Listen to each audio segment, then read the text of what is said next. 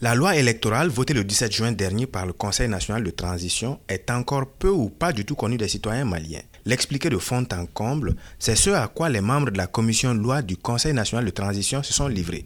Un exercice jugé opportun par Nyamoy Alidji de la coordination des associations et ONG féminines. Cette grande explication nous a fait savoir que nous, les femmes, nous sommes impliquées. Ce document a pris nos soucis en compte. Selon Noumsar, membre du Conseil national de transition, le but de ces échanges est de permettre aux populations de s'imprégner des innovations apportées par la nouvelle loi électorale, mais surtout de comprendre les enjeux des réformes en cours et à venir. Nous sommes venus à la rencontre des populations de la région de Tombouctou pour partager avec avec elle le contenu de cette loi électorale qui euh, dorénavant va présider à l'organisation des prochaines élections en vue du retour à l'ordre constitutionnel normal. La composition de l'autorité indépendante de gestion des élections, la loi 052 relative à la promotion du genre, les questions liées à la sécurité sont entre autres les sujets qui ont été longuement abordés. Si les échanges ont été houleux par moments, les explications, elles, ont été à la hauteur de souhaits des participants, à en croire Moussa Amas Sankare. Nous étant dans les régions reculées,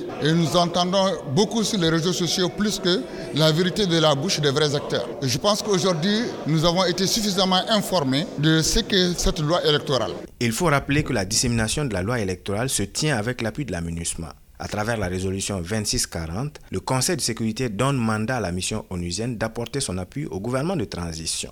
Karim Traoré, Tombouctou pour Mikado FM.